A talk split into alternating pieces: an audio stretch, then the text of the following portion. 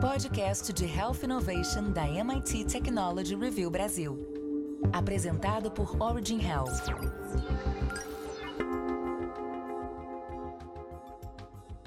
Olá, bem-vindas e bem-vindos ao podcast de Health Innovation da MIT Technology Review Brasil, apresentado pela Origin. Eu sou Laura Murta e estou com Camila Pepe e Jonas Sertório. No episódio de hoje, a gente vai falar sobre eletrodos cerebrais que foram projetados para imitar o hipocampo e como eles aumentam a codificação de memórias. Lembrando que esse podcast é um oferecimento da Sociedade Beneficente Israelita Brasileira, Albert Einstein.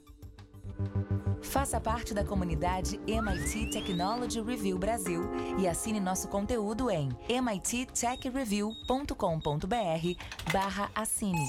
MIT Tech Review barra assine. O que a ciência vem estudando é uma forma única de estimulação cerebral que tem o potencial de ajudar as pessoas a se lembrarem de novas informações, imitando a maneira como os nossos cérebros criam memórias. A chamada prótese de memória também se mostrou eficaz em pessoas com distúrbios de memória e, de acordo com uma nova pesquisa, é ainda mais eficiente em pessoas com memória fraca.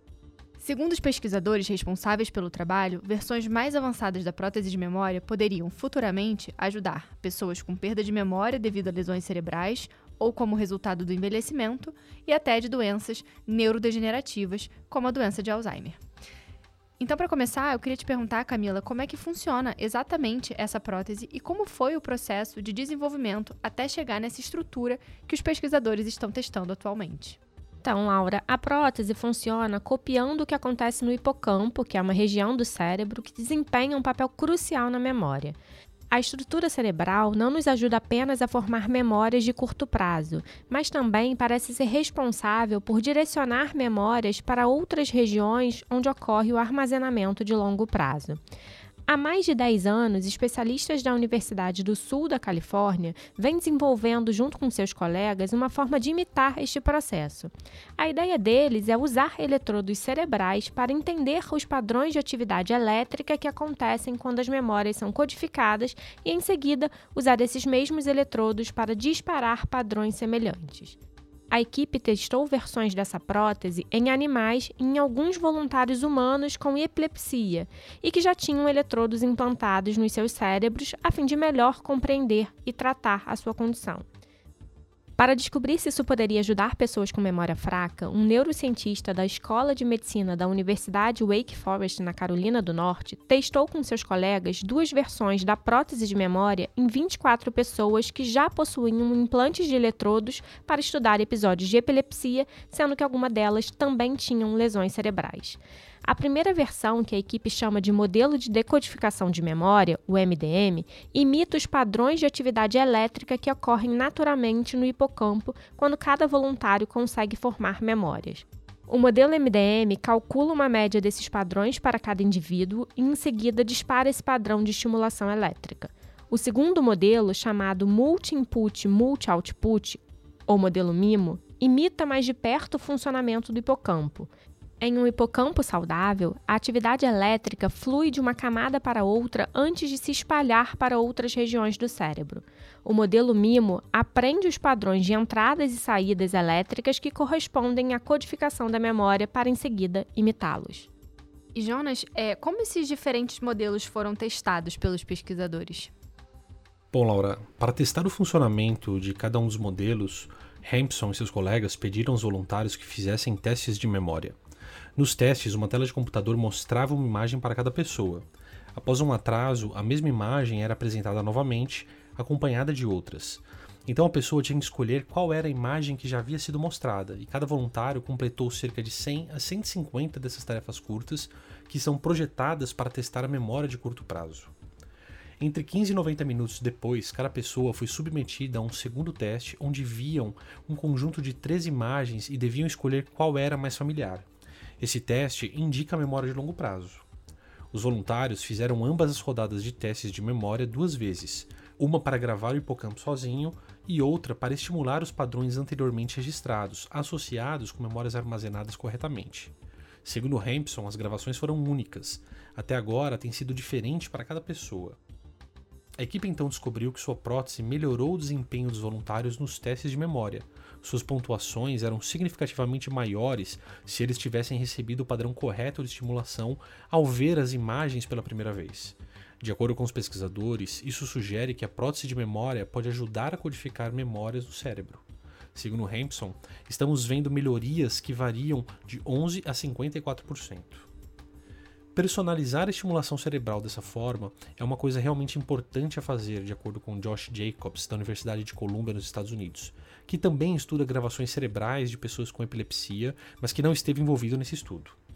Até o momento, médicos e cientistas obtiveram certo sucesso no tratamento de doenças como o mal de Parkinson, simplesmente focando em uma mesma região do cérebro em todos os indivíduos.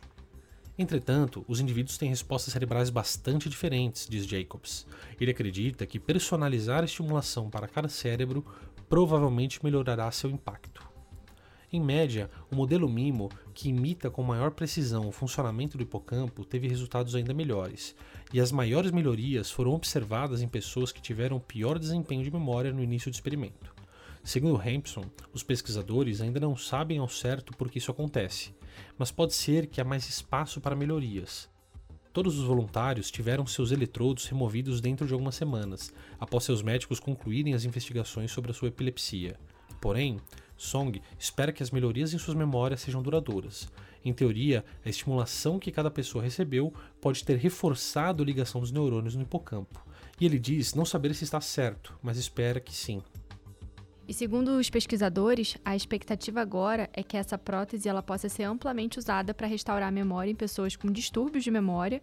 Então a ideia seria primeiramente em pacientes com lesões cerebrais e na sequência pacientes com doenças neurodegenerativas, porque nesse caso, né, e diferente dos primeiros, acaba comprometendo muitas regiões do cérebro. Os pesquisadores ainda querem entender como a prótese de memória pode funcionar na prática e, na verdade, ainda tem um longo caminho, porque alguns pontos ainda estão em aberto. Pode não ser necessário que o dispositivo funcione o tempo todo, já que muitas experiências de vida, como por exemplo tirar o lixo, que as pessoas com distúrbios de memória elas não precisam lembrar. O que eles acreditam é que a prótese pode ser usada junto com algum tipo de dispositivo capaz de informar se é necessário, é, é, ela está funcionando ou não, e talvez detectando quando o cérebro precisa estar pronto para aprender. E eles também não sabem se uma prótese de memória deve funcionar durante a noite, porque acredita-se que quando a gente dorme, o hipocampo reproduz alguma das memórias codificadas durante o dia, a fim de consolidá-las em outras regiões do cérebro. Então, os pesquisadores eles não sabem se uma prótese que replique essa repetição melhoraria a memória ou se é uma boa ideia estimular o hipocampo durante o sono. Então, o que a gente vê é que a gente ainda tem aí, como eu falei antes, um longo caminho a ser percorrido até a implementação, né, de forma efetiva dessas próteses na vida real.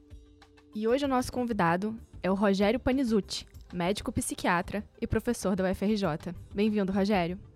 Olá, é um prazer estar aqui no podcast conversando sobre ciência é, de ponta no, no, nosso país e no mundo. Né? Legal. É, Rogério, um, um, ponto que o artigo discutiu é sobre a dúvida dos pesquisadores da necessidade da prótese funcionar o tempo todo, né? Os pesquisadores eles acreditam que ela pode ser usada junto com algum tipo de dispositivo capaz de informar se é necessário ela estar tá funcionando ou não, talvez detectando quando o cérebro precisa estar tá pronto para aprender. É, queria que você explicasse um pouco para a gente é, como é que funciona isso, né? Como, como, como seria o uso desse, desse dispositivo? É, essa é uma das grandes perguntas da, neuro, da neurociência que diz é, que versa sobre quando que você vai memorizar ou não algo que está acontecendo. Na verdade, é, se formos pensar em relação ao funcionamento do nosso cérebro, está aí um grande desafio, porque a gente está o tempo todo entrando em contato com milhões de informações e não são todas as informações que nós vamos memorizar. Então, esse, esse determinante, se eu memorizo ou não memorizo uma determinada coisa é alvo de pesquisa há muitos anos, né? O que a gente acha que tem determinadas, determinados aspectos das informações, determinados aspectos dos estímulos que definem isso. Ah, vou memorizar ou não vou memorizar aquilo. Lógico, quando a gente pensa no, no, em relação a esse, a esse implante com os eletrodos, né, um device determinando se vai potencializar ou não uma memória, é, essa decisão ela é uma decisão pode ser, pode ser simples, né? Se, se eu estou num ambiente que não me tem, não tenho nada que que precisa ser memorizado em comparação com o ambiente, por exemplo, se eu estou assistindo uma aula, se eu estou estudando alguma coisa. Então, isso é fácil de determinar essa, é, se eu ligo ou não ligo o dispositivo, né? Se eu quero ou não quero potencializar as memórias sendo feitas naquela que estão sendo processadas naquele momento.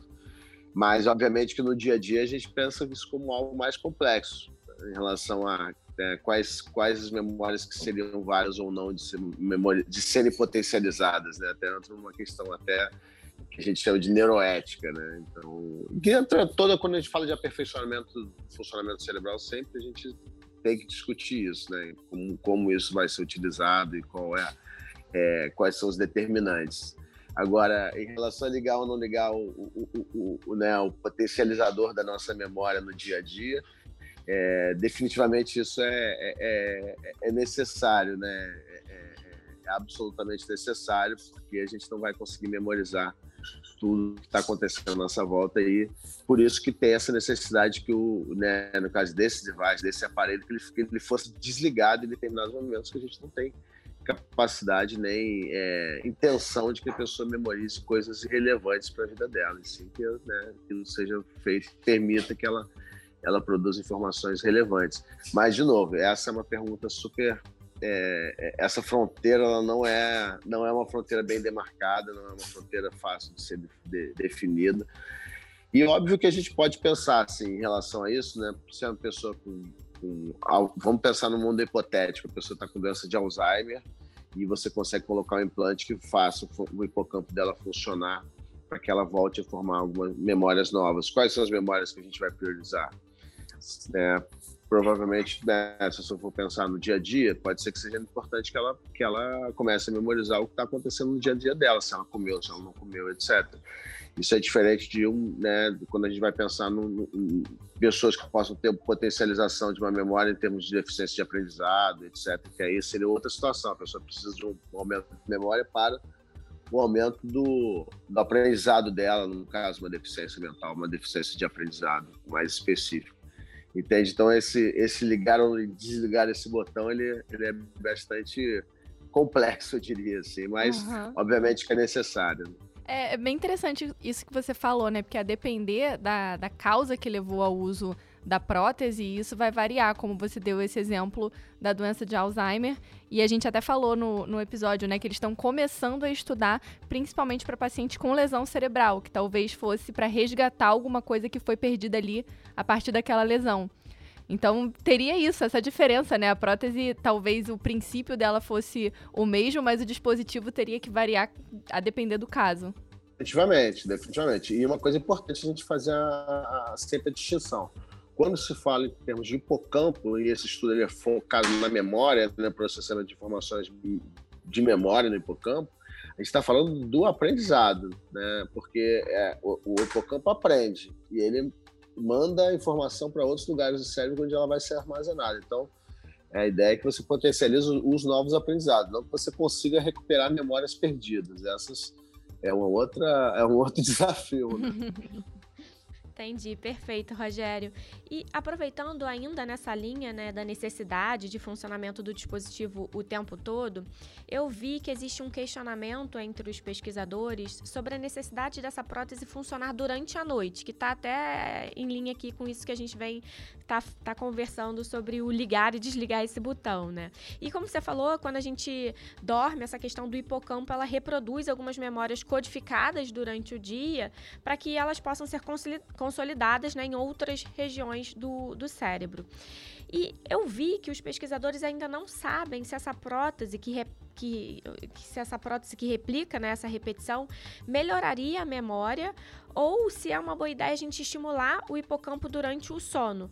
Por quê? Porque parece que é possível que um dia a gente possa substituir o hipocampo por uma outra região. Só que também li que existe uma, um questionamento né, entre os pesquisadores sobre a dificuldade de se replicar completamente um hipocampo saudável por conta da estrutura que contém dezenas de milhões de neurônios.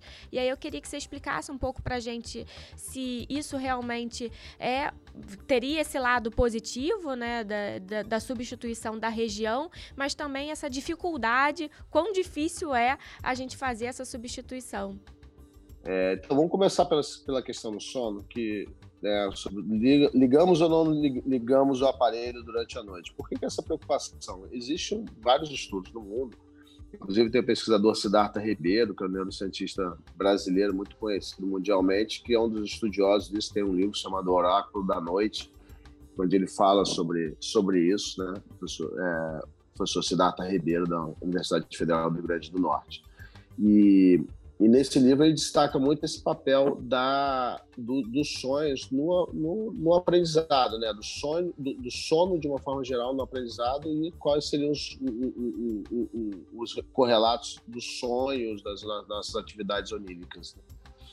Mas a grande questão, por que, que ele, ele estuda isso, por que, que ele está preocupado com isso? Porque já existe evidência, inclusive feitas no Brasil, de pesquisas mostrando que se você dorme depois de uma, uma lição, por exemplo, na, tem um estudo feito pelo próprio Siddhartha, né, que eles deram para estudantes de matemática, estudantes de escola, de escola normal, mas que tinham tido uma lição de matemática e um grupo é, faz uma, um, tem, tem tempo para fazer uma, uma, tem um cochilo de uma hora depois da lição e o outro grupo não. E eles depois vão comparar o aprendizado daquela lição com uma prova na semana seguinte.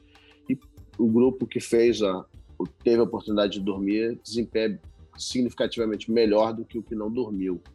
Né? Só mais uma evidência indicando que parece que o sono é importante para a fixação de novos aprendizados, para a fixação de novas memórias. E quando você vai olhar a atividade cerebral durante o sono, ela também ela vem sendo estudada como né, tendo esses correlatos, né? como você destacou essa representação do que aconteceu durante o dia que, que acaba acontecendo novamente durante o momento do sono. Então, o, o, o que os, os pesquisadores estão colocando é que se eles potencializarem o, essa circuitaria durante o, o, sono, poderia ter um efeito ainda maior sobre a formação das memórias, tendo isso um conhecimento que a gente tem até o momento sobre esse possível papel do sono no como potencializador, né, como importante na consolidação do, dos novos aprendizados pelo, pelo próprio hipocampo. E sabemos também que pessoas que estão com privação de sono também têm grandes diferenças de dificuldade de memória. Também é uma outra evidência indicando que o sono é importante para a nossa memória. Sempre discute isso porque as pessoas, né, eventualmente estudando para concurso, querem estudar muito, querem dormir pouco, e, enfim, isso acaba sendo considerado contraproducente pelos conhecimentos da, neurociência até o momento, que indicam que é importante sim de, de dormir. Não que você precise dormir oito horas de sono, não há evidência que tem que ser obrigatoriamente de forma contínua, mas ter uma quantidade razoável de sono, mesmo que tenha alguns momentos de pequenos cochilos, é, é fundamental para o nosso aprendizado. Né? Por isso que eles estão se perguntando, será que vale a pena te manter a prótese ligada durante o sono? As pessoas tenham mais ainda potencialização de suas memórias? Né? Essa é a grande questão do sono. Agora, em relação à questão da substituição complexa, né, de ser uma, questão, uma, uma, uma estrutura muito complexa, né, com milhões de células, milhões de, possíveis relés é, é, é, elétricos né, e químicos, enfim, né, uma complexidade enorme que a gente vê no hipocampo.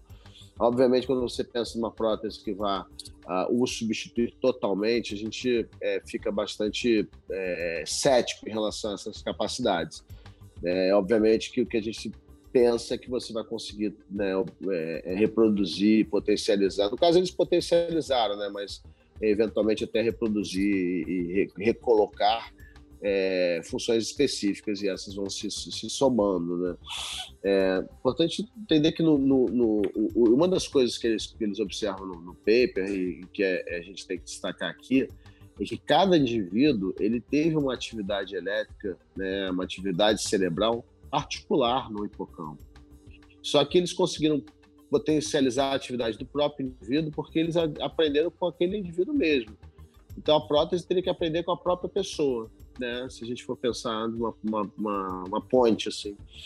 E isso nem sempre vai ser possível. Se a pessoa já não tem, né, não está formando novas memórias, não está com o hipocampo destruído, como é que você vai medir como é que o hipocampo daquela pessoa deveria funcionar? Então, são, são desafios que nós temos ainda pela, pela frente. Eu acho que o, o trabalho contribui nesse sentido, de entender que é, o padrão, é, quando a gente fala de atividade cerebral, ela tem um caráter, né, digamos, aleatório, um pouco, tem um caos ali, né? Então, o, o padrão dentro desse, desse caos pode ser uma coisa muito particular. E é o que a gente vê muito nos estudos de, neuro, de neurofisiologia, né? que o cérebro ele, ele, ele, se comporta de uma forma muito particular, muito individual. né, com os desfechos que a gente tenta medir desfechos que sejam comuns, mas assim as formas de chegar a isso são particulares. E é o que eles observam quando eles, eles mediram a atividade cerebral dessas pessoas quando elas estavam memorizando, que o padrão da circuitaria do hipocampo, que eles, né, da pessoa que estava sendo medida, ele era individual. E quando eles repetiram esse padrão através do implante, dos eletrodos, eles repetiram de forma individual. Então, ele, aí eles conseguiram potencializar a memória das pessoas. Não, não, né? Então, só mostrando quanto complexo que é isso, porque é uma estrutura enorme, que é uma estrutura que cada né, enorme em termos de complexidade, número de células, etc., mas não é enorme de tamanho, né? O tamanho absoluto é relativamente pequeno. Mas é, ela, é, como o nosso cérebro ele começa de uma forma que a gente chama de uma, uma tábua rasa, né? uma esponja limpa, nova, que nunca entrou em contato com nada, e ela vai absorvendo as informações do mundo e vai se moldando a partir disso, é obviamente que cada cérebro é muito particular em relação ao outro, né? Você não pode esperar nada muito diferente disso. É muito interessante isso. E quando, só voltando um pouco, quando você fala da questão do sono, que é uma coisa me chamou a atenção.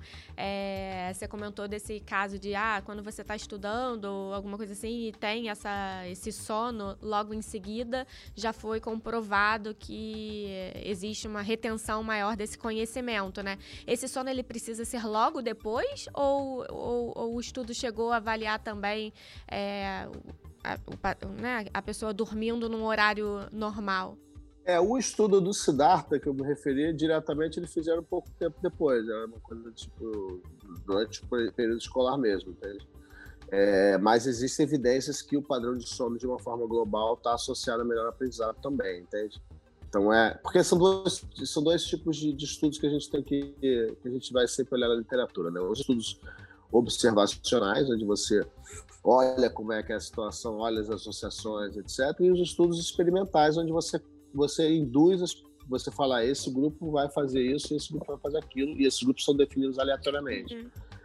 E são, são dois tipos de evidência. Né? O estudo Siddhartha foi um estudo experimental. Eles pegaram uma turma e dividiram ela aleatoriamente em dois grupos, e um grupo dormiu, outro grupo não dormiu. E aí, aí você faz, foi feito no horário escolar. Mas existem evidências associativas também, que mostram que pessoas que têm uma qualidade de sono melhor estão associadas a melhores desempenhos cognitivos também. Mas aí são estudos de associação.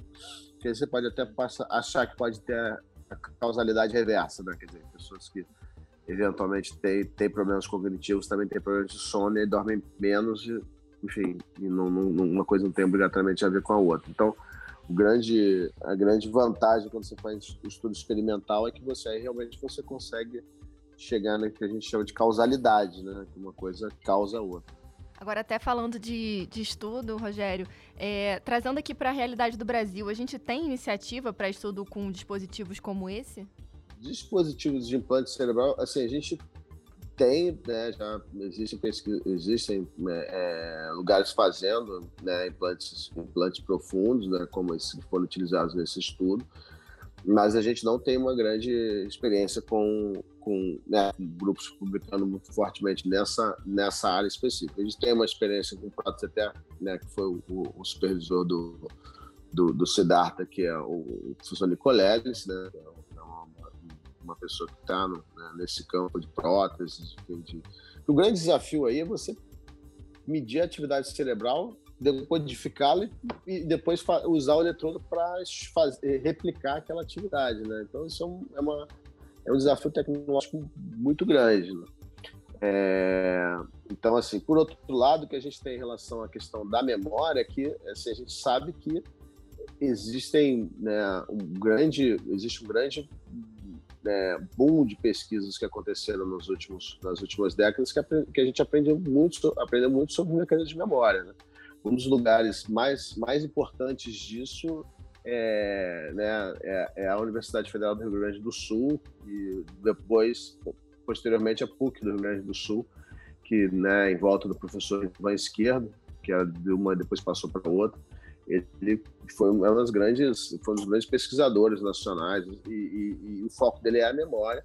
Ele é reconhecido, né? Foi uma pessoa reconhecida mundialmente, é, inclusive da Academia Nacional de Ciência dos Estados Unidos. Então a gente, o Brasil tem uma história, né, em relação forte, né, em relação à pesquisa na área de memória.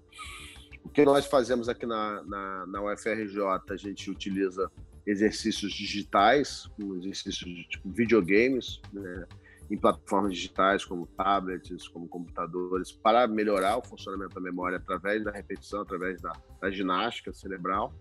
Isso é uma coisa que a gente tem, no, né, é, tem um estudo grande também acontecendo em São Paulo também com essa, essa ginástica cerebral que, que eu, eu tive né, a oportunidade de trazer para o Brasil, uma tecnologia desenvolvida na Califórnia, a gente né, aperfeiçoou, vem aperfeiçoando e vem utilizando ela aqui no, no, dentro do potencial da UFRJ aqui no Brasil e agora também na, na USP tem estudo grande acontecendo com isso.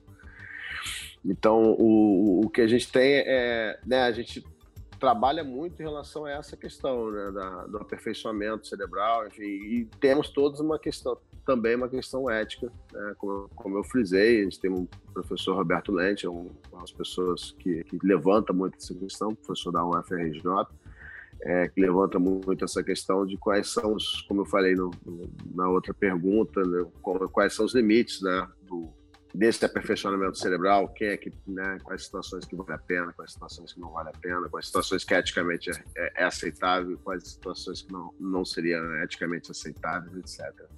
Legal, até aproveitando, você citou aqui o exemplo do Nicoleles, a gente já teve o prazer de entrevistá-lo num episódio anterior, onde ele contou sobre os projetos dele é, nessa área, então a gente convida os nossos ouvintes a escutar também esse, esse episódio. E, Rogério, para a gente terminar, eu queria que você deixasse uma mensagem aqui para os nossos ouvintes sobre a importância da gente avançar no conhecimento dessas próteses, é, não só né, no, no campo da memória, mas em outras frentes que elas poderiam potencialmente ajudar na descoberta de novas maneiras de ajudar no cuidado dos pacientes. Ah, eu acho que parabéns a, a toda a equipe do, do podcast, parabéns pelo, por trazer esses temas tão relevantes. A, a, eu, como eu brinco, na verdade, tem um amigo que é, é neurologista e neurocientista da, da, Universidade de McGill, em, em, Montreal, no Canadá, que, que ele sempre brinca comigo que a gente nunca vai perder nosso emprego, né? que a gente nunca vai deixar de ter trabalho, porque resolve estudar o cérebro, porque ele é uma, ainda é uma caixinha cheia de perguntas, muito mais perguntas do que respostas em relação a como ele funciona. E isso faz com que seja muito complexo nós recuperarmos a função cerebral, uma vez que ela é abatida, né, ela, é, é prejudicada, seja por um acidente vascular cerebral, né, um derrame, seja por um, uma, uma doença neurodegenerativa, como a doença de Alzheimer, é, chega até mesmo com um trauma, né, quando pessoas vivem algum, algum trauma muito importante em suas vidas, trauma psicológico. Então, a, a, o desenvolvimento do entendimento do funcionamento cerebral, ele, ele tem, obviamente, como, como, como fim, no meu entendimento, é nós podemos ajudar as pessoas que sofrem com condições como essas. Então, é, a partir do, do, da compreensão, né, da, dessa leitura da linguagem que o cérebro utiliza para aprender, que é a linguagem que o cérebro utiliza para sentir, né, isso, a gente vai, isso, a partir dela, a gente vai conseguir é, eventualmente é, recuperar as funções cerebrais que são abaladas em situações como a que eu, que eu citei e outras. Né? Isso pode colocar um sopro de esperança na, na, na vida das pessoas, porque é, a gente convive né, como médico com o sofrimento humano em relação às condições que, que afetam nas, nas nossas capacidades, né, que a gente chama de capacidades cognitivas, nossa capacidade de conectar com o mundo entende como isso é, é dramático, pra, não somente para as pessoas que sofrem, mas para toda a família, toda a sociedade. Então, é, é, importante que a gente realmente avance e possa oferecer né, um, um, maiores possibilidades assim, em relação à recuperação da função cerebral, porque infelizmente ainda é um, um, grande é uma grande fronteira assim ainda a ser explorada né, nas nossas capacidades né, no nosso entendimento no campo da neurociência né. Perfeito, Rogério. Foi ótimo conversar com você. É, a gente já falou, né, algumas vezes aqui. A, gente, a, a, MIT teve uma edição na revista americana sobre a mente. A gente também teve a oportunidade de entrevistar o Nicoleles para ouvir mais sobre as interfaces cérebro-máquina e hoje conversar com você sobre o uso dessas próteses e traz, né, essa, como você falou, essa esperança dentro desse campo ainda é, com, com poucas respostas. Então foi um enorme prazer ter você aqui e aprender contigo. Prazer. Quando tiver oportunidade de falar de neurociência é sempre um prazer. Parabéns pela iniciativa, parabéns pelos temas de, de ponta que vocês estão, estão, estão trazendo. E esse foi mais um episódio do podcast de Health Innovation da MIT Technology Review Brasil. E se você ainda não segue a gente nas redes sociais, vai lá em arroba MIT Tech Review BR. E também não deixe de conferir nossos outros episódios no seu aplicativo de preferência. Semana que vem tem mais e eu espero você. Até lá! Você ouviu o podcast de Health Innovation da MIT Technology Review Brasil, apresentado por Origin Health. A maior publicação de biotecnologia e saúde no mundo, agora no Brasil.